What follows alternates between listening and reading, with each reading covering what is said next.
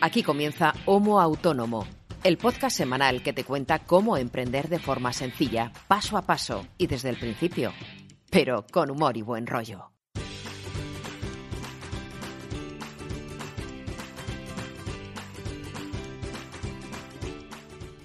Hola, ¿qué tal? Muy buenas a todos y bienvenidos a este episodio número 103 de Homo Autónomo, el podcast de autónomos hecho por autónomos, lógicamente, y que hacemos para el resto de autónomos, bien seas de nuestro país o bien seas de fuera, ya seas primerizo, ya seas veterano, en el fondo nos da igual porque todos tenemos las mismas preocupaciones, los mismos marrones, eh, los mismos pagos a Hacienda, eh, etcétera, etcétera, etcétera.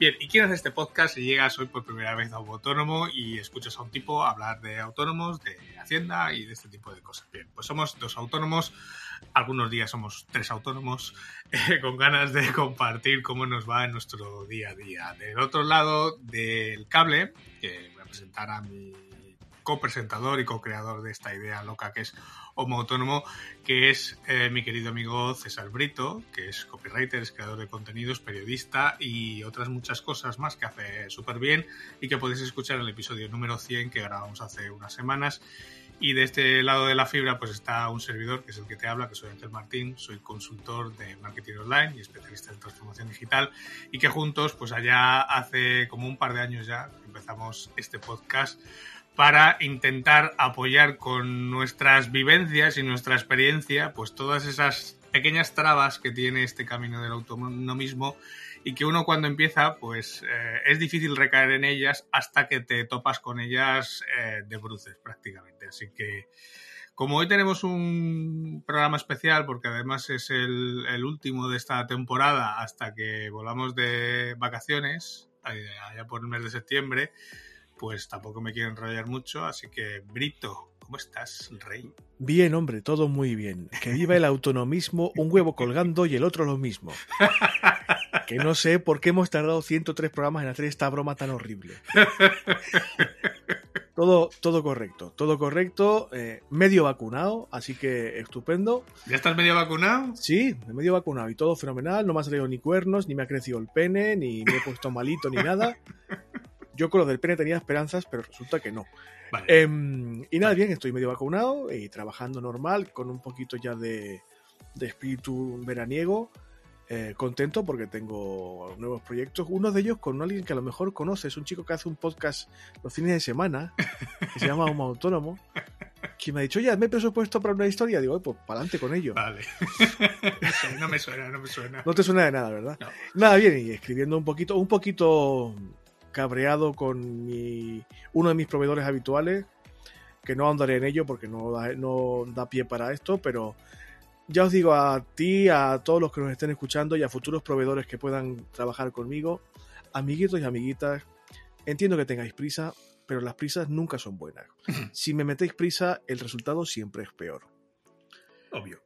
Hombre, ya, ya, pero es una perogrullada, pero cuando tengo que corregir dos veces, te tengo que, tra que trabajar eh, por dos o por tres a veces y tengo que cobrar el doble o el triple. Luego no llores. Luego no llores.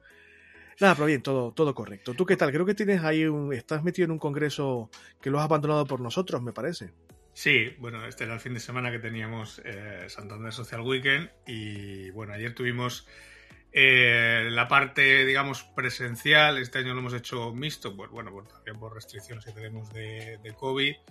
Y bueno, la verdad es que con ganas de, empezar a retomar ya estos eh, eventos eh, presenciales, sobre todo aparte porque es un evento que este es el noveno año que or lo organizamos, o sea que ya es, lo tenemos más que, eh, o sea, estamos más que curtidos en esta batalla, pero este año era un, un formato un poco extraño por eso, porque pues bueno, era un día solo presencial, el resto es online, y bueno, cambiaba un poco el formato de como lo tenemos habitualmente, pero bueno, eh, al menos con esas ganas de volver a hacer cosas presenciales, de ver a la gente, de que la gente también responde, de que tiene ganas de, de volver a los eventos presenciales, ¿no? Hay muchas ganas, pero muchas ganas, ¿eh? pero bueno, todavía con, pues, con esas restricciones de, de pues, que te da todavía el COVID, de, de, aforo, de logística, pues por ejemplo algo tan simple como los micros, hay que desinfectarlos cada vez que lo usa un ponente, ese tipo de, de cuestiones que todavía pues, hay, que, hay que seguir manteniendo. Pero bueno, eh, hoy cuando he sacado a los perros, eh, cuando estaba sacando a los perros, de repente me he dado cuenta, digo, ay, si hoy ya no necesito llevar la mascarilla por aquí. Bueno, yo la llevaré encima, pero sí que tengo ganas de no tener que usarla para lucir mi barba frondosa. Lleva un año la pobre oculta y sin poder nutrirse de vitamina D del solecito y, y ponerme yo mis potingues que huelen súper bien y todas esas mierdas que me pongo yo en la barba. En pues, pues sí, pues hoy ya eh, al menos eh, al aire libre y sin, sin contacto cercano puedes quitarte ya la mascarilla es otra cosa que también he hecho de menos, el contacto cercano, y no, no voy a insistir mucho en esto, pero tengo ganas de contactar cercanamente con muchas personas. No, no, a, la, no a, la, vez. Sobre todo el género femenino, ¿no? Bueno, yo ya, a, mí, a mí ya me da igual, Axel, o sea, ya me da exactamente igual. Oye, vamos a frenar un poquito, que llevamos aquí un rato hablando, y tenemos un, una presencia, un ente que nos acompaña. un poltergeist. No, hombre, no. Es Gloria Bayo, nuestra colaboradora favorita. Gloria, ¿qué tal estás? Hola, Gloria. No sé, lo de ente lo he llevado mal, ¿vale? ¿Cómo que ente? yo, también lo estaba pensando cuando lo has dicho, pero bueno, ya tira para adelante. Ya. ¿Seré yo la Virgen de Fátima? No. soy, persona humana tangible. Eres un ente porque no te puedo yo achuchar, ni, ni darte la mano, ni nada. Entonces Naomi Campbell también es un ente, ¿me entiendes? O sea, al final. Son entes. Sí, no, para mí entes son casi todos, sí. Bueno, bueno, pero sí, estoy aquí, eh, no de cuerpo presente, que eso se dice cuando uno está en peor condición de la que estoy ahora mismo, ¿vale? estás muñeco. Estoy, no, no, no, todavía no, todavía no, y que, y que pase dentro de mucho, pero vamos, sí, estoy, os escucho y os sigo vuestra conversación sobre entes o sobre lo que sea. ¿Qué tal tu semana? ¿Cómo te ha ido? Muy bien, tengo que decir que junio pensaba que iba a ser más relajado porque ya se nota el verano y hay muchas cosas que bajan la persiana, pero en julio y en agosto salen cosas, con lo cual no vamos a estar mano sobre mano ni aunque queramos, así que contenta y eso, pues remangándome para lo que venga, que va a tocar picar bastante, pero bueno, contenta. Bueno, hombre, bueno, bueno, pero tienes vacaciones que no está mal tampoco, ¿eh? Bueno, voy a teletransportarme a costas más cálidas. Nos bajaremos a Almería y teletrabajaré ahí desde... Eh, mi suegro tiene un, sótano muy agradable, así un poco en penumbra, con una gran conexión y allí pues metidita en la cueva eh, iré sacando cosas y luego un ratito a la playa también, ¿eh? Ah, lo que te digo, teletransporte, un ente, si es que yo soy un visionario. pues teletransportas también un buen ventilador porque en Almería... Sí, eso, lo de la humedad lo llevo mal porque yo soy del, norte-norte, pirenaico, entonces lo llevo un poco regular, se me baja la tensión, pero creo que podré sacar el trabajo igual, espero.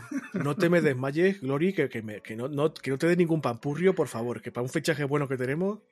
Nada, nos lo conserve, nos lo conserve, no te preocupes. Volveré entera en septiembre. O sea que, mm, último programa, Angelito. Esto, joder, se nos ha ido el año echando. Sí, el año, pasado, el año pasado hicimos este parón vacacional que yo creo que a ti y a mí nos viene muy bien y yo creo que a la audiencia también eh, le conviene descansar un poco de nosotros también. Sí, no, y aparte, pues mira, hay muchos episodios para escuchar, si se ha saltado alguien alguno, mm. y creo que, mira, pues lo hemos comentado aquí, me parece, y si no, lo volveremos a, sacar a relucir en algún momento. El verano, es, bueno, las vacaciones en general son para descansar, está clarísimo, pero no es un mal momento para pasar un poco revista, hmm. eh, echar la vista atrás, saber qué se ha hecho en el caso del verano, pues en la primera mitad del año, y bueno, hacer números, ver cómo te ha ido, ver qué, qué estrategias tienes, qué piensas hacer lo que queda de, de año. el momento este de, de, pausa, que se te va un poco la cabeza con el día a día y el corre-corre, pero cuando tienes un poquito más de tiempo para sentarte, aunque sea 10 minutitos, con un papel y revisar alguna cosita, no te digo que lo hagas en la playa, porque eso es contraproducente, pero no es mal momento para parar un poquito y, ver. Pero bueno, nosotros lo que vamos a hacer es descansar si no pasa nada, trabajar también, yo tengo sobre todo formaciones y cosas así, y bueno, en fin, yo, lo del descanso de los oyentes yo también estoy de acuerdo, o sea, damos muchísimo la brasa cada semana y creo que se merecen todos y todas un poquito de respiro. Pero Así cogen con más ganitas, ¿no? claro, claro, y también más frescos también. Claro, y con temáticas nuevas que creo que deberíamos revisar entre los tres la lista de temas que podemos sacar adelante lo que queda de año y, y también pues mm, da tiempo para que la gente repase un poco el archivo, que nuevas personas nos descubran, porque a lo mejor, pues pululando por ahí por la podcafera, saltamos en algún buscador o algo así, y bueno, siempre está bien que la comunidad aumente un poquito.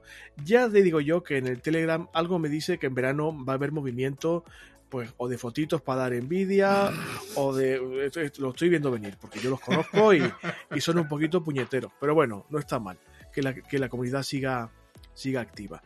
Como siempre que viene Gloria, yo le dejo las riendas a ella, yo no sé ni de qué vamos a hablar, o sea, yo no tengo ni idea de nada. ¿No te has leído la escaleta sin vergüenza o qué? sí, un poco por encima, pero yo, por conservar la frescura, yo prefiero. Pero una vez solo, ¿no? Sí, un poco por encima. En, en diagonal y que Gloria tome las riendas, que es cuando este podcast realmente toma entidad. Cuando Gloria viene aquí a contar las cosas como bien, o sea, bien Mientras no me dejéis sola, yo digo, por favor, que haya alguien allí que me escucha. No, hombre, yo sabéis que luego si veis que algo se va de madre, siempre podéis volver, ¿eh? Me dices, oye, Gloria, no, y ya está. No pasa nada. Cuéntanos mm, de qué se va a hablar esta semana. Pues yo tengo aquí una diatriba.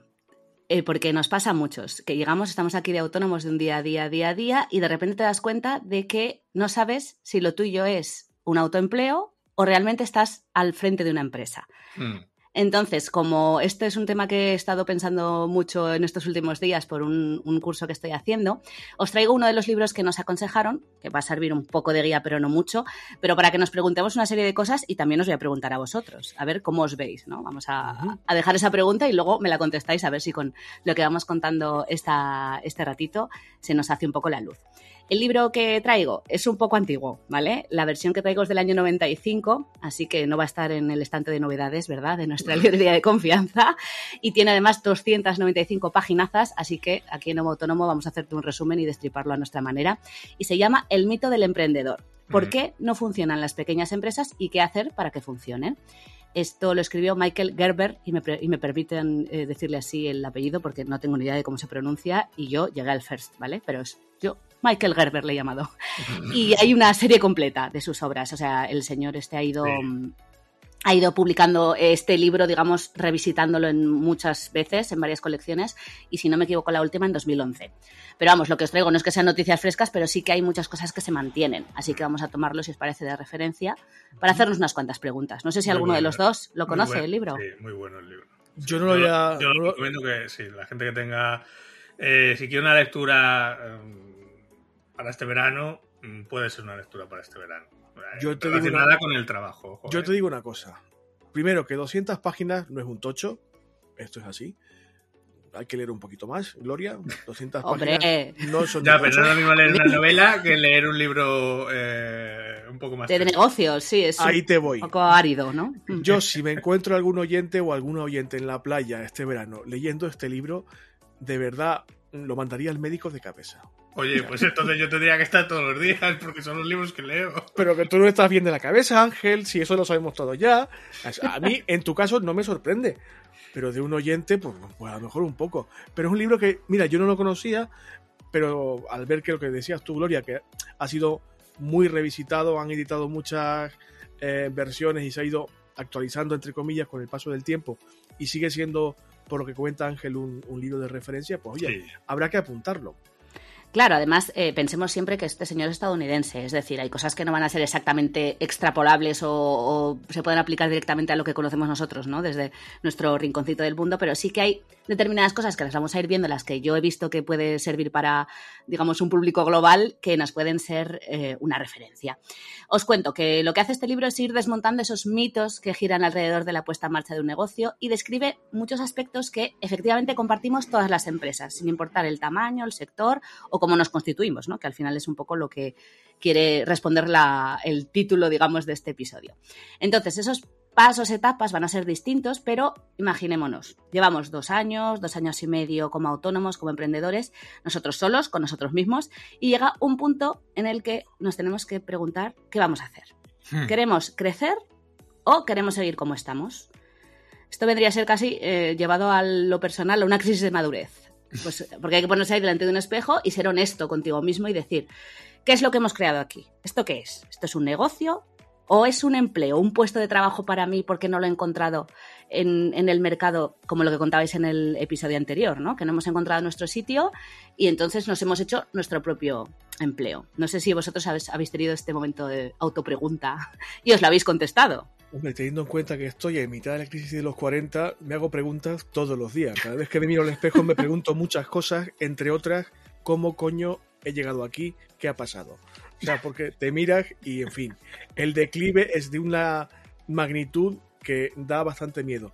En mi caso yo lo tengo bastante claro, porque no es que me haya hecho la pregunta con frecuencia, sino que mi propia vida y mi ciclo profesional me ha puesto donde estoy ahora. Y en mi caso es clarísimo que es un caso de autoempleo. No es tanto una empresa, sino un puesto de trabajo que me he creado yo a mí mismo y que me he metido ahí en el mercado en el que hay muchas personas como yo haciendo creo que lo mismo. Lo ideal sería que mm, fuera empresa. ¿Por qué? Porque implicaría que he crecido lo suficiente como para necesitar otro tipo de infraestructura. Pero a día de hoy, y creo que seguirá así mucho tiempo, en mi caso al menos es autoempleo. Así que tenemos un autoempleado por aquí. Ángel, ¿tú te animas? Yo, a ver, vosotros ya sabéis que yo estoy, eh, yo estoy en régimen de pluriactividad, trabajo por cuenta ajena, trabajo por cuenta propia y tengo pocas horas ya disponibles en el día, pero sí que, por ejemplo, conozco el caso de Raquel, que eh, esta crisis, podríamos llamarlo, o este momento de decisión, ya surgió hace, eh, si no recuerdo mal, hace dos años. Claro, Raquel hasta ese punto podríamos catalogarlo como autoempleo. Ella tiene su negocio, tiene una pelucanina y, claro, eh, al final intercambias tu tiempo por euros. En este caso, pues ir cortándole el pelo a perretes. Eh, y llegó un momento en que, claro, la agenda ya estaba a tope. Mm, estaba a tope eh, con dos semanas por delante. Y claro, llega un momento en que o creces o ya estancas. O sea, y cuando digo creces es crecer en este caso en personal. O sea, o metes otra persona que te ayude y que te ayude a aligerar ese trabajo y puedes, lógicamente, doblar capacidad y tener más clientes y hacer más, digamos, más citas al día. O si no, llega un momento en que, claro, mm, te estás poniendo el tope tú mismo. No puedes coger más clientes. Y eso al final va contra el negocio. Al medio largo plazo va contra el negocio porque, vale, a un cliente le puedes decir una vez que no, mira, es que te tengo que dar para dentro de 15 días. Claro, la gente cuando dice que tienes que dar para dos semanas o tres semanas, eh, pues muchos ya te empiezan a decir que no, vale, una vez puede pasar, pero cuando ya le dices dos o tres veces seguidas que mira, es que te tengo que dar para dentro de tres semanas, seguramente el cliente se busque otro sitio. Mm. Ahí lo vemos claro, entonces. Es, hay, hay, veces que, en el caso, por ejemplo, a mí me pasa como a César, que dices, como yo todavía no he desarrollado la capacidad de hacer copias de mí misma, pues eh, termodinámicamente llego hasta donde llego. El, tiempo es el que es.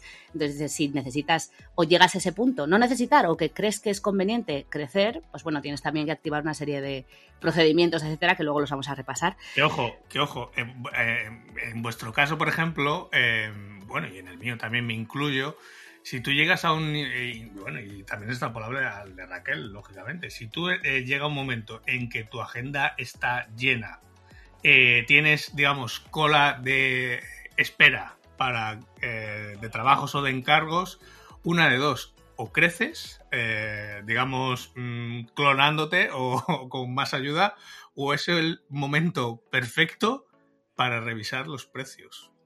Correcto correcto. Porque seguramente, seguramente eh, es, el, es el momento en el que tienes que subir tus precios.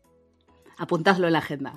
Y no Cuando llego aquí tengo que... Claro, no subir un poquito, subir, subir. O sea, quiero decir, que el, que el incremento sea significativo para meter ahí ese, ese filtraco y hacer un poco de, entre comillas, pesca de arrastre y quien se quede, que se quede porque... No, no, es que al final tú vas a tener, eh, vas a trabajar lo mismo, pero vas a ganar más por hora. Claro. Y, y al final vas a, digamos, vas a barrer por debajo eh, todos esos clientes, eh, no voy a decir tóxicos, pero sí que te están penalizando, ¿no? Te están ocupando tiempo por unas tareas o por unos trabajos que, que puedes hacer por un mayor importe. Entonces, ese es el momento ideal para subir esos precios. Glory, pero ¿qué es lo mejor? Eh, ¿Una cosa o la otra? Pues eso depende de cada cual, ¿no? Como diría un buen gallego en este caso. Eh, depende, depende. No es que una opción sea mejor que la otra, pero sí que tener claro qué estamos haciendo de verdad para ganarnos la vida, pues nos va a hacer la vida más fácil en último término. Cuando uno sabe lo que hace y por qué lo hace, es más fácil eh, ver dónde tiene vamos a ponerme un poco filosófica, pero el umbral de felicidad, hasta mm. dónde llego y a qué estoy dispuesto a renunciar, porque ser jefe de empresa, estar al frente de una empresa tal y como suena así, significa renunciar a muchas cosas y sobre todo subcontratar o contratar, que no es lo mismo. Entonces hay que hacer un poco de eso, de, introspección y ver esas tres personalidades que nos propone el autor del libro este, perfiles que tiene que haber dentro de una empresa, sea de uno o de 27. Entonces hay que encontrar ese equilibrio. Os cuento las tres, eh, digamos, personalidades múltiples que podemos tener. El emprendedor, que es literalmente ese que vive en el futuro, que es innovador, que es estratega, que está pensando siempre en cosas nuevas, es creativo, etc. Luego está la parte más dura, es el gestor, el gerente, que es el que organiza, establece las tareas, es digamos el que aterriza el modelo de negocio al día a día, todo lo que hace el emprendedor pues lo pone un poco a, nivel de tierra y le dice, oye, mira, por aquí sí o esto no se puede. Y luego está el técnico, que es el que hace el trabajo, ¿vale? El que está ahí picando piedra, se pone manos a la obra con el producto, con el servicio y tarea por tarea. Mm. Lo ideal que sería en un mundo feliz, pues encontrar ese equilibrio entre las tres cosas y rodearte, si no, de un equipo que lo haga. Pues si yo soy un perfil más técnico, pues que hay alguien que tome las decisiones financieras, etcétera. Luego la, trampa fatídica que hay aquí es que en la que hemos caído mucho, si me pongo en, en, el, en el grupo, es que a la hora de montar el negocio es hacerlo, uno, porque crees que te gustaría estar haciendo una cosa todo el día, o sea, coger tu hobby y decir, uy, esto todo el día lo podría estar haciendo yo, fíjate lo bien que se peda. Y el segundo es que crees que lo vas a poder hacer mejor que muchos otros que lo están haciendo ya. Entonces, estas dos cosas no son ideas de negocio, porque son un camino directo a estar frustrado y a sufrir, porque, y esto abro comillas, abro comillas, si tu proyecto depende solo de ti, no tienes un negocio, tienes un trabajo, y es el peor trabajo del mundo porque trabajas para un lunático. Esto lo dice en la página 40 este señor Herbert. Claro, si tu jefe eres tú y estás como una cabra, porque si no, ¿de qué estarías aquí metido? Pues tienes que ser... Me siento tan identificado con esta cita, tan identificado. Claro, es que esto pasa. Nadie es más exigente que uno mismo. y yo me meto más caña seguramente a nivel laboral que cualquier jefe que haya tenido en mi vida. Y eso es bueno para algunas cosas, pero muy malo para otras. Entonces ahí entra donde tú tienes que decidir si, si es el, estás en el buen camino y lo vas a aguantar de aquí a cinco años o necesitas pensar. Yo creo que tú sí que aguantas, César, que tú tienes mucha espalda ahí. Pero tienes que, pero eso es introspección tuya. Si quieres compartirla bien y si no, te apoyaremos siempre esto. Ya sabes que es como un poco secta esto del autonomismo. este señor que, este señor que cuenta al respecto, a ver. Bueno, ¿qué dice? Que si la aspiración es ganar dinero y que te vaya bien y no tener mucha preocupación, pues que trabajes para otros. Porque así puedes demostrar que puedes rendir más que los demás si quieres, llevarte tus bonus, tu recompensa, una nómina más florida, eh, pero no tienes los dolores de cabeza que efectivamente supone gestionar una empresa, ¿no? Porque una pequeña empresa que has creado como un trabajo para el propietario, el autoempleo, ¿no? No va a crecer porque el dueño está demasiado ocupado haciendo todo el trabajo y no puede delegarlo. ¿No? El que hace, optamos por el autoempleo, pues no puedes hacer copias de ti mismo, tus mini y no puedes dedicar lo que decimos, más tiempo del que tenemos a lo que hacemos. Entonces, si es nuestro caso, eso que llevamos entre manos es autoempleo. ¿Es mejor, peor que ser empresario? Bueno, pues eso ya queda en, tus manos la decisión. Quizá, por ejemplo, en el mundo startup hay muchos que descubren del modo más doloroso posible eh, qué, cómo y cuándo delegar el trabajo, porque podríamos decir que la curva de aprendizaje es muy intensa y en ese tipo de negocios es imposible seguir haciendo las mismas cosas en el día a día a medida que el proyecto crece. Entonces, llegamos a ese punto que decimos, si necesitamos porque nos va la vida en ello. Contratar a personas para que hagan cosas que hasta ahora estábamos haciendo nosotros, pues eso, desde picar código a negociar con proveedores. Y tenemos que dedicarnos a tomar de verdad, estratégicamente, el timón de la empresa, gestionar procesos, analizar hacia dónde queremos ir, cómo crecer. Entonces sí, esto es una empresa. Ahí no hay duda. Si necesitamos no ayuda, sino apoyo o soporte, entonces para sacarlo adelante es una empresa. Tenemos un episodio dedicado específicamente a esto al, al cuándo y cómo delegar. Si no recuerdo mal, Ángel, creo, ¿eh? Sí.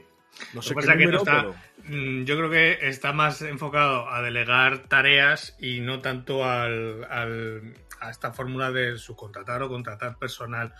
Yo entiendo, a ver, yo entiendo por dónde va eh, Gerber, eh, también porque me leí el libro en su día.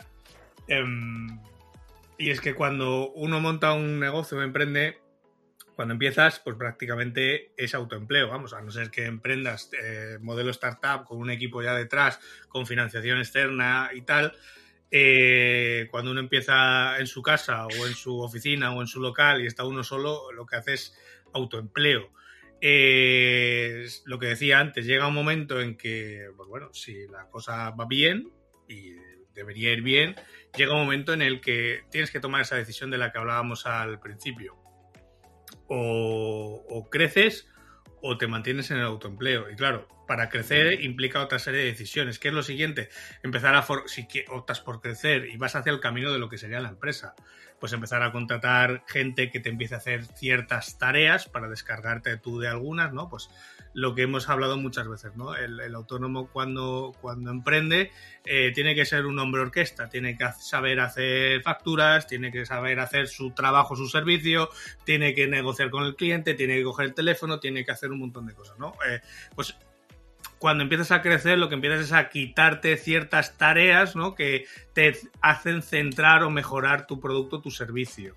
Claro, cuando esto va creciendo y va necesitando más cada vez más personal, eh, cada vez eres más empresa y eres menos autoempleo, lógicamente.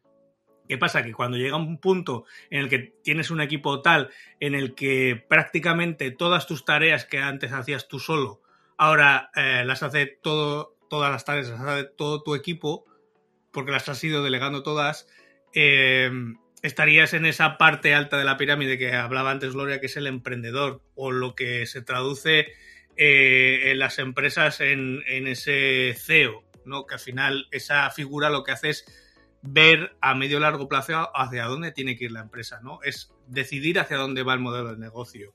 Que luego lo que tiene que ir es aterrizándolo a, la gente que tiene por debajo, a su equipo de trabajo. Claro, Gloria, esto es, o entiendo yo, vamos, que es sobre todo un, proceso, un, un, ecosistema en el que el CEO en este caso, el director ejecutivo, que a mí CEO me suda bastante la genitalia, el director ejecutivo lo que hace es tomar decisiones.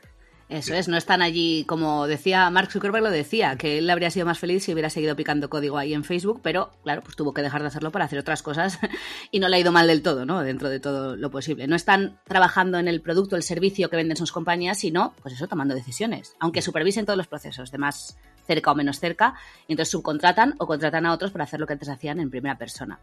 Entonces, autónomo, si tú eres empresario, ¿qué te va a pasar? Pues que vas a estar más tiempo firmando papeles, tomando decisiones, reuniéndote con gente que haciendo cualquier otra cosa.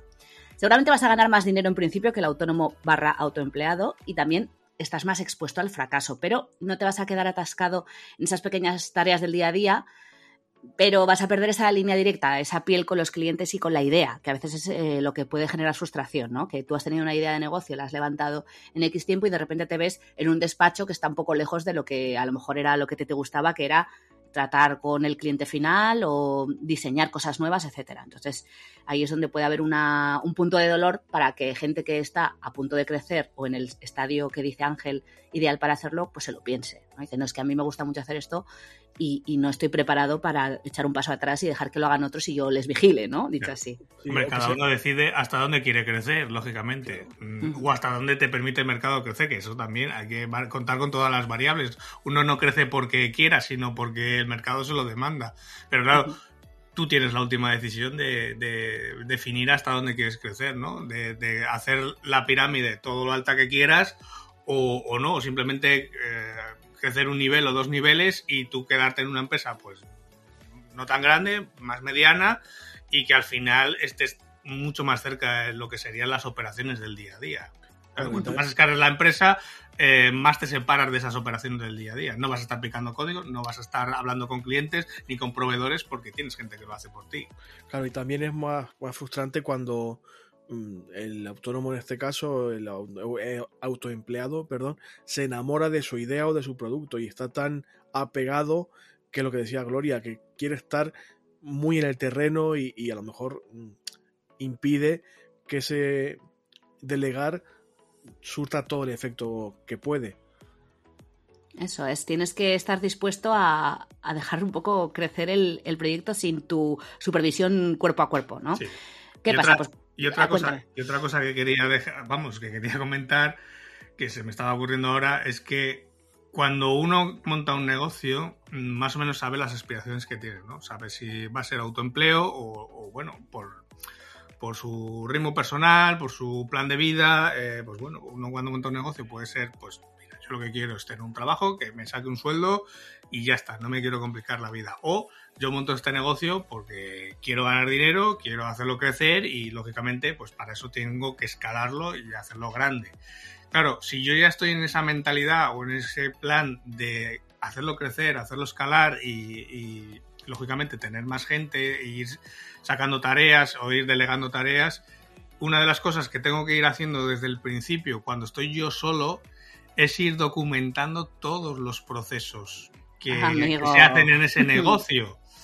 Porque, lógicamente, cuando yo quiera crecer y quiera, por ejemplo, delegar la parte, eh, pues, por ejemplo, de facturación, aunque sea eh, con un simple gestor que contrate y que me lleve las cuentas. No, mira, hasta ahora, eh, y se lo explica el gestor, hasta ahora se está haciendo así, se usa esta herramienta, esto se hace de esta forma o se hace automáticamente o como, como sea, ¿no? Pero tú ese proceso lo tienes que tener completamente documentado para que cuando llegues el día a que contrates a alguien que te lleve las cuentas dentro de eh, tu negocio, o bien sea subcontratado, le digas, mira, esto se hace así, está documentado así, paso a paso. Solo hay que seguir estos pasos.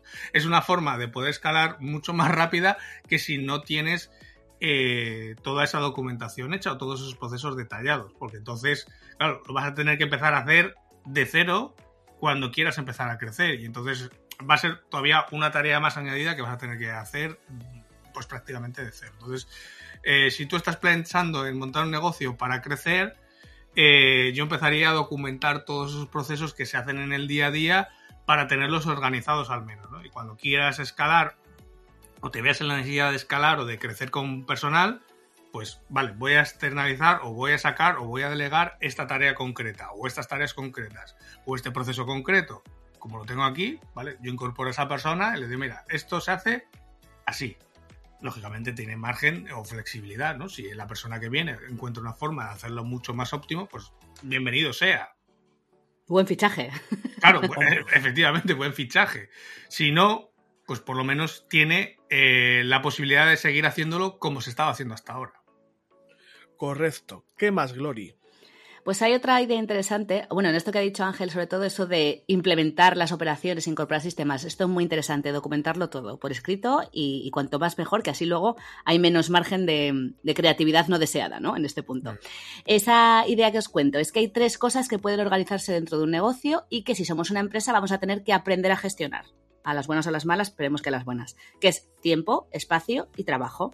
O sea, no podemos organizar a las personas, solo el trabajo que hacen esas personas.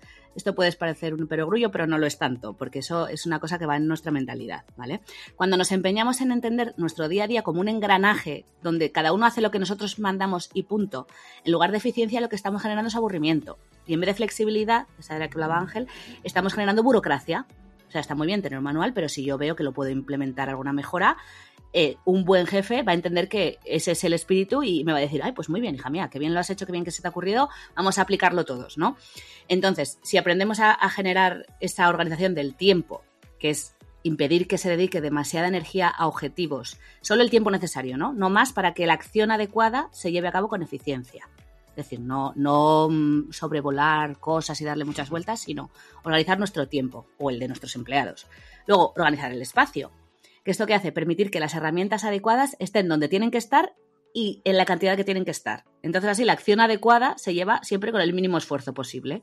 No quiere decir que sea con desapego, sino que no nos exige más em, concentración o más esfuerzo del necesario para que salga bien. Mm. Es decir, sufrir menos, ¿no? Al final. Claro, claro.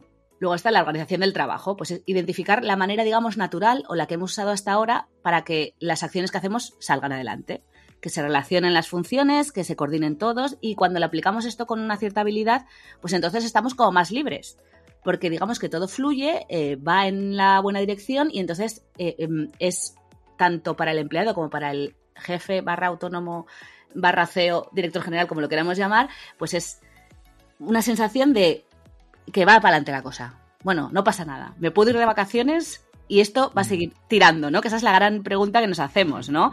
si tu empresa genera ingresos aunque tú te vayas de vacaciones o estés de baja, entonces es que tienes una empresa. Ahora, si tú eres imprescindible para que el producto se venda o para que se efectúe el servicio que prestas, entonces no. Entonces ese autoempleo o eres un mal jefe que no sabe delegar, ¿no? Sí, no, tienes un problema grave además, porque si todo el conocimiento reside en ti y no sueltas nada, pues realmente es que es autoempleo. Porque si no hay nadie que te pueda sustituir y la persona que te pueda sustituir no sabe cómo hacer las cosas, eh, realmente no es una empresa, es autoempleo. Claro, y esto que comentaba Gloria, estos tres factores que hay que intentar aprender a gestionar y a gestionar lo mejor posible, tiempo, espacio y trabajo, es increíble la cantidad de empresas de todo tamaño, sobre todo las grandes, pero de todo tipo, que al menos uno de estos eh, conceptos no está bien gestionado. Y eso lo averiguas hablando con compañeros o compañeras que trabajen para empresas o que tengan ese tipo de, de funciones en organigramas un poco más extensos y te das cuenta de lo complicado que es, que bueno, Gloria lo ha dicho porque es que es esencial, pero es realmente complejo hacerlo bien en los tres eh, espacios, en los tres eh, conceptos. Es complicadito. Ahora, si se hace bien, lo que decía Gloria, la sensación casi que intangible es que la cosa tira, que la cosa va para adelante porque el tiempo está bien distribuido, está optimizado, mm, se usan los recursos justos para el trabajo y lo que decía Gloria al principio, que me, parece de capital importancia que se organiza o se gestione el trabajo, no se saca el látigo para que las personas produzcan más, porque ahí ya entraríamos a hablar de presentismo, etcétera, que es un tema que no vamos a tratar hoy, pero que se da muchísimo, muchísimo todavía. Sí. Pues sabes por qué se da, Brito, porque cuando en una empresa, sobre todo en las grandes, em, se incorpora eh, gente nueva o se incorporan eh, áreas nuevas, no se hace una revisión de cómo afecta a lo que ya había de antes o al personal que ya había de antes esa nueva incorporación. Porque, y no digo que cuando se contrata a alguien nuevo se desvista un santo para vestir a otro, sino que mm, aunque esa persona venga para una función nueva o para hacer una tarea que hasta ahora no se estaba haciendo o que alguien estaba sobrecargado, eh, la función que va a hacer esa persona o ese, o ese departamento nuevo afecta al trabajo o a las tareas que estaban haciendo otras personas o otros departamentos de esa misma empresa. Y claro, si no se revisa em, realmente cómo, cómo afecta a, lo que ya había, pues es como es cuando luego encontramos esas fricciones o esas, eh, o esas eh, discrepancias entre personas, entre este tiene más, este tiene menos, eh, tú, trabajas más, tú trabajas menos, este departamento hace más, este departamento hace menos, precisamente por eso, ¿no? Porque se, se va incorporando, pero no se va revisando lo que ya había de antes. Y cuando, a mi juicio, por lo menos, cuando se incorpora algo nuevo o se modifica la estructura que había hasta ahora, eh, se debe revisar no solamente la parte que entra nueva, sino cómo afecta a lo que ya teníamos de antes, ¿no? Para que pues eso, para que no haya ningún engranaje que chirríe. Eso de siempre se ha hecho así, está bien, a veces es, una buena manera de, ver lo que estamos haciendo, pero otra hay que revisarlo, ¿no? Y, ser consciente de que los cambios y las revisiones y la letra pequeña a veces, pues lo que dices, puede generar una fricción o, afectar directamente a la organización de la empresa a niveles que no, a veces no medimos bien. Es que eh, esa, resistencia al cambio, sobre todo en las organizaciones o empresas medianas y grandes, eh, puede llegar a ser brutal a veces. ¿eh? y lo digo con conocimiento de causa porque, a ver, yo he, vivido situaciones de esas y las sigo viviendo. O sea, de que las cosas se hacen así porque se llevan haciendo así hace 30 años. Ya claro, y también hace 30 años usábamos un teléfono con cable y no había prácticamente ni inalámbricos y ahora tienes un smartphone en el bolsillo, ¿no? y eso, en alguien como tú, que tiene una actitud y una mentalidad eminentemente emprendedora y que quiere innovar, y lo que decía Gloria antes, que está más en el futuro y en el mañana que en el pasado, en todo se ha hecho así siempre, pues claro, entiendo que sufres mucho. Cuando te encuentras con esto, sufres bastante. Es que hay veces, eh, yo ya hay veces que ya, eh, no es que lo deje por imposible, pero yo ya sé que me voy a topar con pues, no sé, a veces que cuando plantean cosas, eh, y hablo en este caso en mi, eh, caso personal, ¿no? Cuando plantea el grupo algunas cosas, yo, sé, yo ya sé de entrada cómo va cómo se va a aterrizar en este caso, por ejemplo, aquí en Santander, o cómo se va a aterrizar en, en, los periódicos que tenemos en el norte, porque los conozco, porque trabajo con ellos, porque sé cómo funcionan. Y, claro, sé que para algunas cosas la resistencia al cambio es eh, bestial, ¿no? Porque implica, eh, aunque a veces sea para algo mejor, o sea, para hacer la misma tarea que se estaba haciendo antes, en mucho menos tiempo, con mucho menos trabajo, con mucho menos esfuerzo, eh, da igual, la gente con tal de no aprender algo nuevo no lo hace, porque supone un esfuerzo mental increíble. Y yo, esta frase mítica que me dicen a mí algunas veces, cuando he explicado cómo hacer alguna cosa o algún proceso, y, al cabo de las semanas o al cabo de los meses me dicen, no, es que esto se me ha olvidado cómo hacerlo. claro, a mí, eh, eh, como poco, se me caen los palos del sombrajo, porque lo que me sale automáticamente es decirle, digo, si se me olvidase a mí todas las cosas que tengo que hacer, digo, no sé qué haríamos. Digo, porque claro, yo sé hacer lo mío, pero también tengo que saber hacer lo que a ti se te ha olvidado. Mal.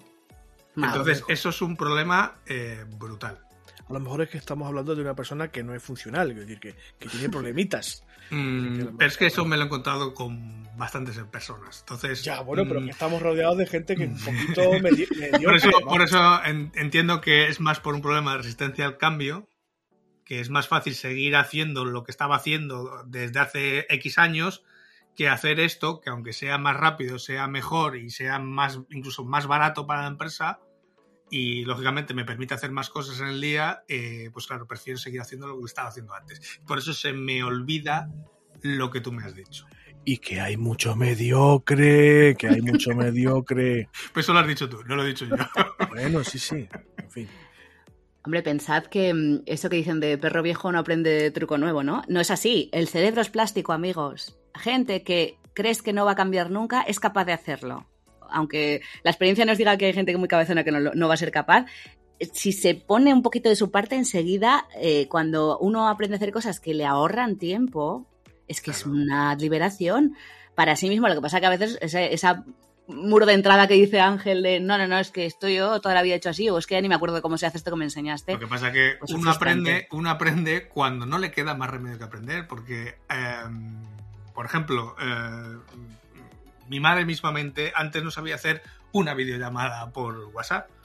Llegó la pandemia, eh, llegó que no nos podíamos ver físicamente y coño, hemos aprendido a hacer videollamadas, hemos aprendido a hacer muchas cosas que antes, eh, pues yo qué sé, la gente más mayor no sabía hacer, pero no sabía hacer porque no quería eh, aprender realmente a hacerlo. Cuando te has mm. visto en la tesitura de que realmente o haces esto o, o no te vas a ver la cara en muchos meses, coño, claro que aprendes a las malas, ¿eh? A las en la empresa pasa muchas veces esto, ¿no? Eh, cuando no te queda más remedio que usar esto porque no hay otro, no hay otro mecanismo, em, la gente aprende. ¿Qué pasa? Que cuando le mantienes el mecanismo nuevo o el proceso nuevo y todavía pervive por ahí el proceso antiguo, pues eh, la cabra siempre tira al monte, va a volver otra vez al proceso antiguo y esto nos ha pasado eh, pues muchas veces. O sea, yo recuerdo cuando implementamos, por ejemplo, algo tan común ya como es tener, eh, pues yo qué sé, la suite de Google, ¿no? Eh, el, Word, el, Excel y el, PowerPoint de Google, con todas las herramientas que Google da. Claro, cuando tú a la misma persona le sigues manteniendo en su equipo su antiguo Excel, su antiguo PowerPoint y su antiguo Word, nunca va a usar la herramienta nueva. Ahora, si tú le dices, mira, tienes hasta tal día para acostumbrarte a estas herramientas. A partir de tal día, estas herramientas desaparecen de tu ordenador y solo vas a tener las nuevas. Te aseguro ah, que el 99% de la gente estaría usando las herramientas nuevas. Bueno, estamos eh, fagocitando la sección de Gloria. No pasa nada, yo vengo a eso, a que me fagocite. Cuéntanos. Te cuento más cosas. Em, si todavía no tenemos claro, hemos hecho esta serie de preguntas y no sabemos por qué estamos en esta fiesta, por qué estamos emprendiendo y tal, em, hay una pregunta anterior quizá es más útil para los que están en fase idea, ¿no? Y quizá no lo puedan tener claro, más que por que nos ha llevado la vida a tomar esta decisión, la vida útil de hacerlo, ¿no? Pues venga, estoy en fase idea, ¿cómo me planteo? Pues hay dos motivos básicos para emprender que son, esto ya no es Gerber, esto ya es apuntes de la gloria, por necesidad o por oportunidad. Por necesidad, subsistencia, pensemos, por ejemplo, en un mantero, ¿vale? Una persona que vende cosas, lo que encuentra por ahí, eso es subsistencia, es decir, eh, depende de lo que hago, que lo hago por mi cuenta y como puedo para seguir. Por necesidad tradicional, Pensemos, por ejemplo, en un ecosistema agrario, ¿vale? Pues, eh, tradicional. Pues eh, yo, mi familia se dedica a esto, yo me dedico a esto también. Y luego está el tema de por oportunidad, que son negocios o ideas de negocio que son más dinámicos, más de alto impacto, que sí que podemos pensar que solo sean startups, pero no tiene por qué. También puede ser un, profesional freelance que ve un hueco de mercado allí, ¿no? Esas son otra manera de ver para qué estamos emprendiendo y para que nuestro proyecto de emprendimiento crezca a la vez que nuestro proyecto vital. Que al final de lo que se trata en último término es eso, de hacer compatible nuestra vida fuera del trabajo con lo que es el trabajo y que se entremezclen sin que sea una cosa de morirnos de asco, ¿vale? Así resumiendo mucho. Eh, ahí entran muchos factores, los económicos, los sociales, eh, los vitales de cada cual. Pero sobre todo lo que hay que intentar es no frustrarse. Es decir, si eh, no es malo ser autoempleado aunque hemos dado antes la cita esta del lunático, ¿vale? Es una forma un poco con humor de decir que evidentemente si tú eres tu propio jefe solo tú, pues eh, acaba uno un poco esquizofrénico y desdoblado y a veces es un lunático efectivamente. Pero eh, es una opción tan válida como la otra.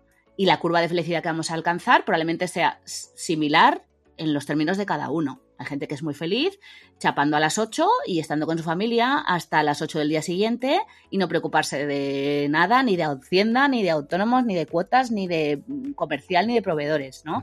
Y es perfectamente respetable y es la, la meta de muchísima gente. Entonces, vale igual. Ahora, que tú lo que quieres es ser pues eso, no vamos a poner el ejemplo de siempre de eh, Zara y de Mercadona, sino de una empresa que os venga a vosotros en la cabeza de vuestra comunidad, que conozcáis, que haya franquiciado, etcétera, pues seguramente esos empezarían siendo una cosa más chiquitita.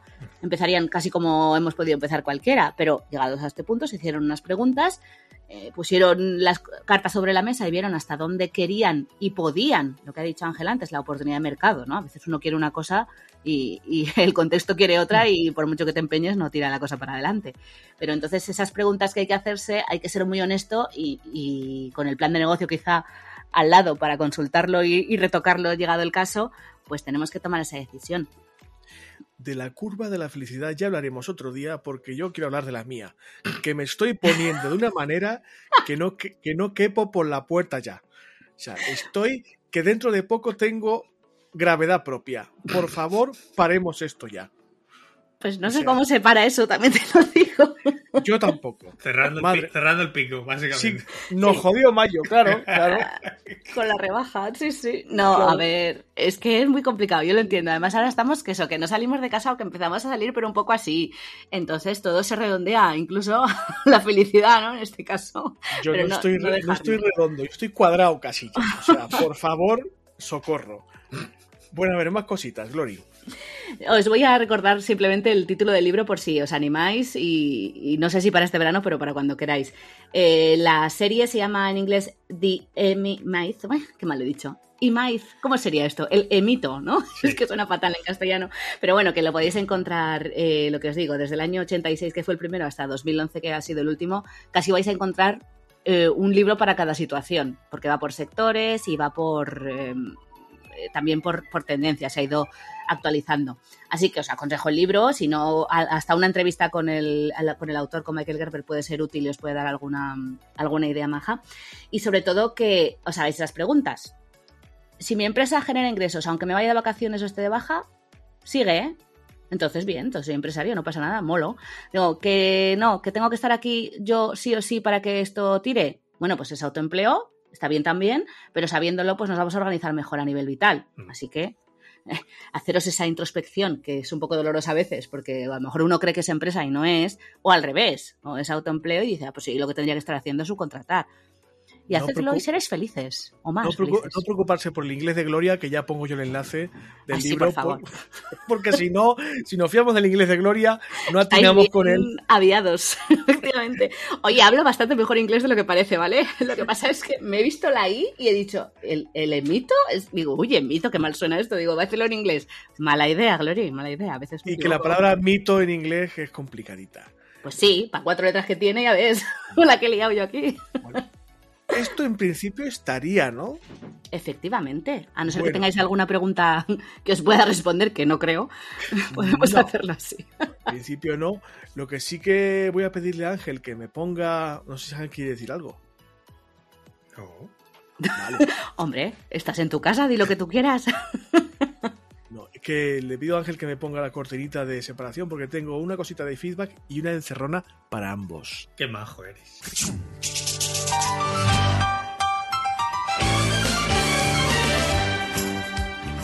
Bueno, a ver, resulta de que el otro día, a las 6 de la mañana, un angustiado oyente nos escribió por Telegram porque se vio con un problemita, que es que le surgió una oportunidad o la posibilidad de facturar eh, a un cliente en Andorra. Y entonces la cuantía del presupuesto era jugosito y Arturo, que es quien nos hacía la pregunta, nos decía, oye chicos, estoy angustiadísimo porque no sé cómo coño hacer esto, no sé eh, si Hacienda me va a meter un palo o no, no sé cómo el tema del IVA y tal. Y le contestamos en su momento en Telegram, pero posiblemente alguien eh, le pueda servir esta respuesta. Así que Ángel, ¿qué le contamos a gente que como Arturo puedan verse en la situación? A lo mejor Gloria factura Andorra algún día, no sé. Andorra la Bella, Andorra Teruel podría pasar, es más fácil, pero Andorra la Bella también. Hablamos de Andorra la Bella en este caso. sí, sí. ¿Qué le decimos a este tipo de personitas que pueden verse en esta situación, Ángel? Nada, lo que Arturo nos preguntaba es que tenía una factura o una posible factura de servicios, que eso es el punto importante, ¿vale? Que Arturo nos preguntaba cómo facturar servicios a un cliente que tiene en Andorra. Entonces, eh, bueno, aquí lo mejor siempre es, eh, como decimos siempre, acudir al gestor para resolver estas dudas.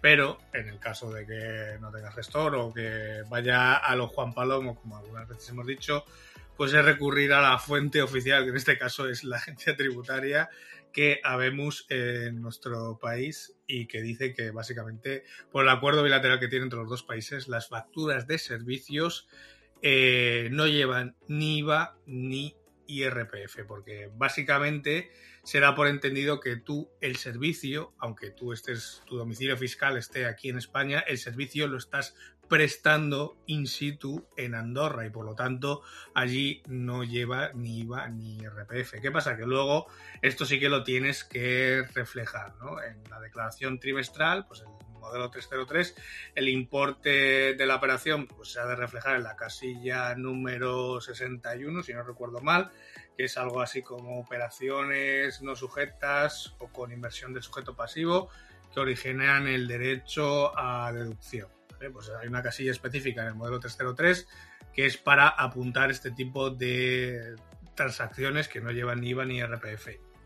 Y luego, en la casilla de la declaración anual del modelo 390 que hay que hacer, que hay que hacer a final de año, pues hay una casilla número 110 que pone operaciones sujetas por reglas de localización o con inversión del sujeto pasivo, ¿no? En este caso, que es pues que el, sujeto al que le estamos prestando el servicio pues tiene esta exención. Pues ahí, ahí también hay que marcárselo. Y luego en la renta del ejercicio, bueno, la renta del año que viene que corresponde a este ejercicio, pues eso se computa como un ingreso más, solamente que no lleva ni IVA ni IRPF. Correcto, es, no es exactamente lo mismo, pero es algo parecido a lo que sucede cuando eh, prestas el servicio en un país de la Unión Europea y estás dado de alta como operador intracomunitario. Pero Andorra, como es lógico, Andorra la Bella no es un país europeo todavía. Muchos quisieran, pero no. Pero vamos, el, el funcionamiento a nivel fiscal es muy, muy similar. Sí. Eh, Ángel le ha contestado a la pregunta convenientemente, como ya hizo en el caso de Arturo, que el pobre le faltó ponernos una alfombra roja y unas velas como si fuéramos Lourdes, porque estaba el muchacho muy angustiado y le, le sacamos de, del trance. Confío en que haya cerrado el presupuesto y que pueda estar facturando a la gente de Andorra que le sobra la pasta para nosotros, así que estupendo. Y nada, si alguien tiene pues esa situación, ya sabe que, que tiene que actuar de esta forma. Ojo, servicios, ¿eh? Si fueran productos, la cosa se complica ya eh, un poquito más, porque encima entra por medio la aduana y este tipo de cuestiones. Hablamos de exportación y no de prestación de servicio en este caso. Bueno, dicho lo cual, viene la encerrona. Como he dicho al principio del programa, el veranito viene bien para un poco mm, pasar en revista a ver qué ha pasado, qué hemos hecho bien, qué hemos hecho mal y antes de irnos de vacaciones, pues yo ya que os tengo aquí a los dos, os voy a saltar de esa forma. Para preguntaros, pues, ¿cómo habéis visto esta temporada de Homo Autónomo? ¿Qué sensaciones os deja, tanto a Ángel como a Gloria? Vamos por orden. Primero, Ángel, ¿tú qué?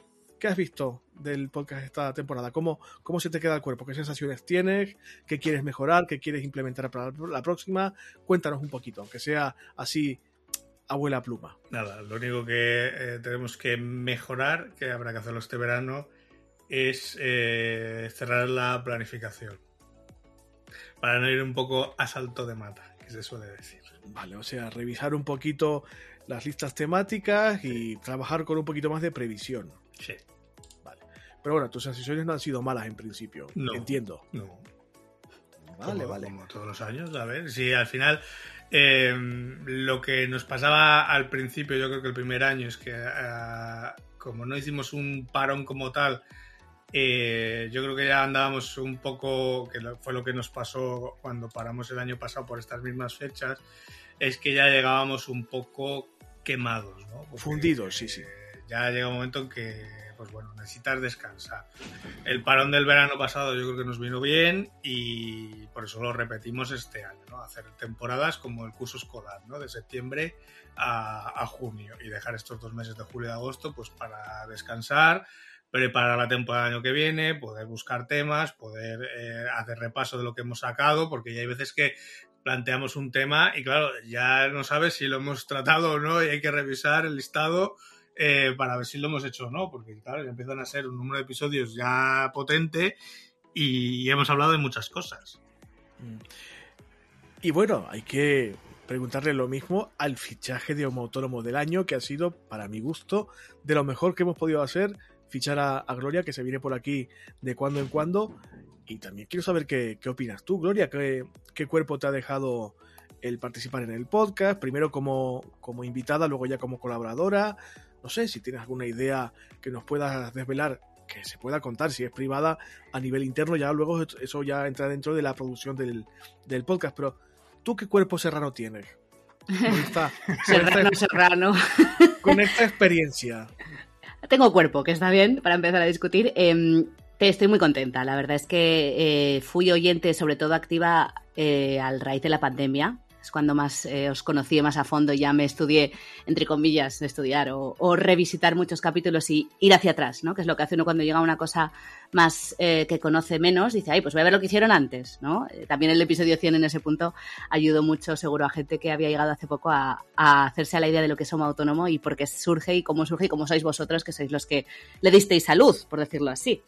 A mí me gustó mucho, sobre todo, creo que esto fue a principios de año, cuando empezasteis con el plan de negocio. Todas las entregas de plan de negocio me han parecido utilísimas. Ojalá hubiera escuchado todo esto antes de verme donde estoy ahora, eh, pero sí que sirve también para revisar el que tenemos. Mm. Vale, entonces, em, ese es, quizás si a mí me dijera alguien, oye, pero esto todo lo que es y qué hace, qué hacen, qué cuentan, digo, mira, empezad por aquí, si estáis empezando, porque creo que os va a ser muy útil. Vais a tomar notas, va a ser casi como una clase, como un webinar, ¿no? En esto de, de ser emprendedor, pero os va a venir muy bien. También tengo que decir que los que más disfruto son los que son eh, terreno abonado de anécdota, pues por ejemplo el de tipos de clientes, que me acuerdo que este fue a finales del 20. Es que claro, esto de la pandemia me ha dejado muy fuera. Mm. Pero recuerdo que era. Aquí, aquí en Aragón se mide todo por el pilar, ¿vale? Creo que fue antes del pilar, o sea que sería octubre o así.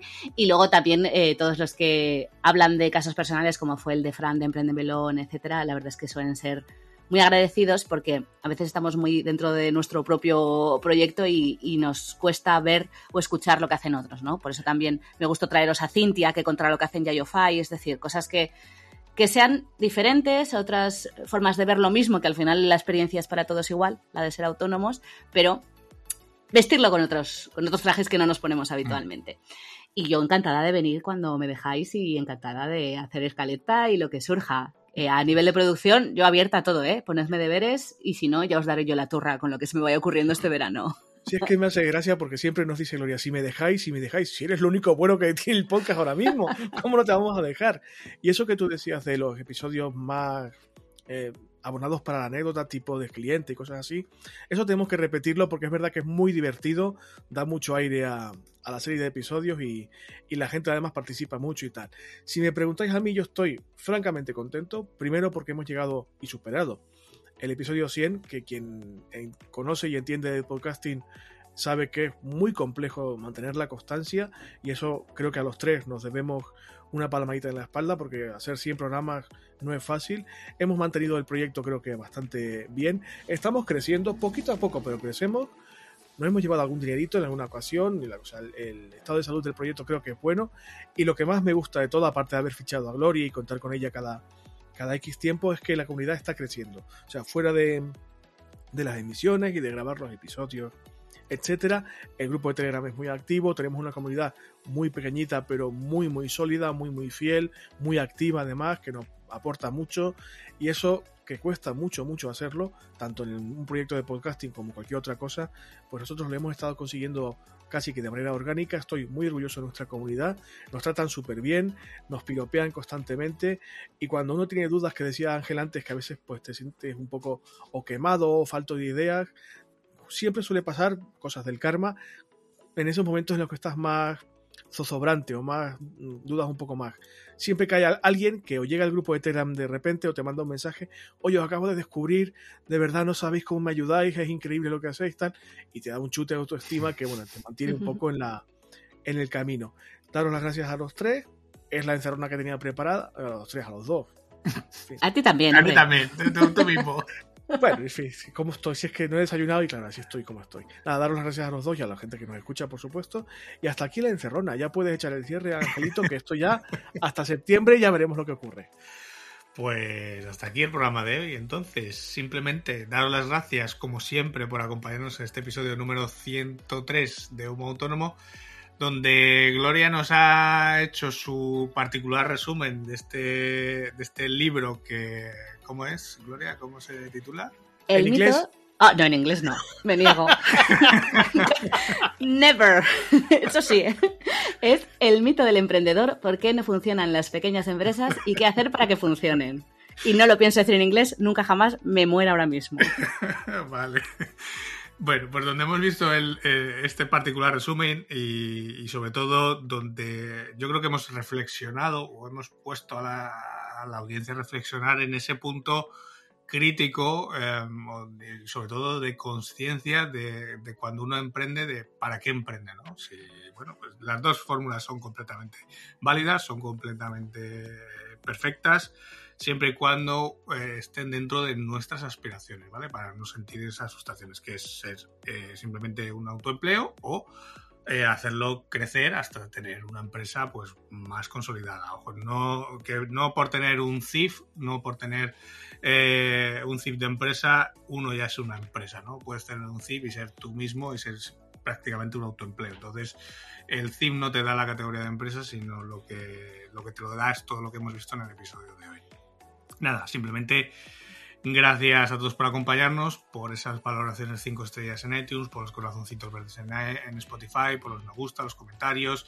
en iBox y en donde sea, porque todas las plataformas funcionan igual y cuando lo hacéis, pues subimos un poquito los rankings y cada vez somos un poquito más visibles y pues seremos más aquí escuchándonos eh, en el canal de Telegram, también a todos los que están allí, a los que aportan, a los que escuchan, a los que solamente están de voyeurs, que no, no dicen nada, pero están ahí, se les agradece igual porque aportan también, ¿no? o al menos apoyan.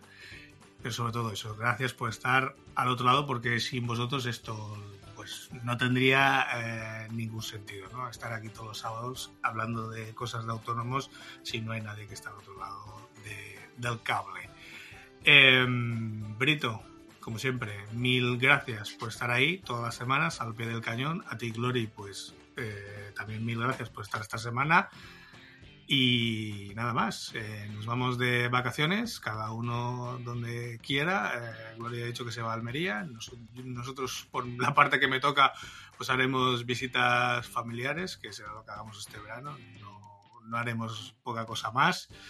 Eh, todavía no está la cosa como para hacer turismo, así que simplemente aprovecharemos los días libres para hacer visitas a, las respectivas familias y descansar sobre todo. Así que lo dicho, mil gracias a los dos, mil gracias a los que nos escuchan y nada más, nos volveremos a ver o a escuchar en este caso en septiembre con la vuelta. Un besito fuerte, muchachos.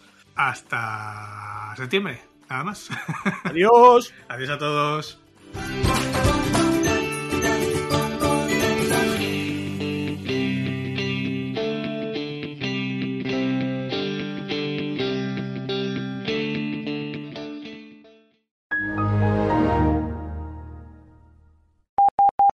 The Emi Maiz, qué mal he dicho.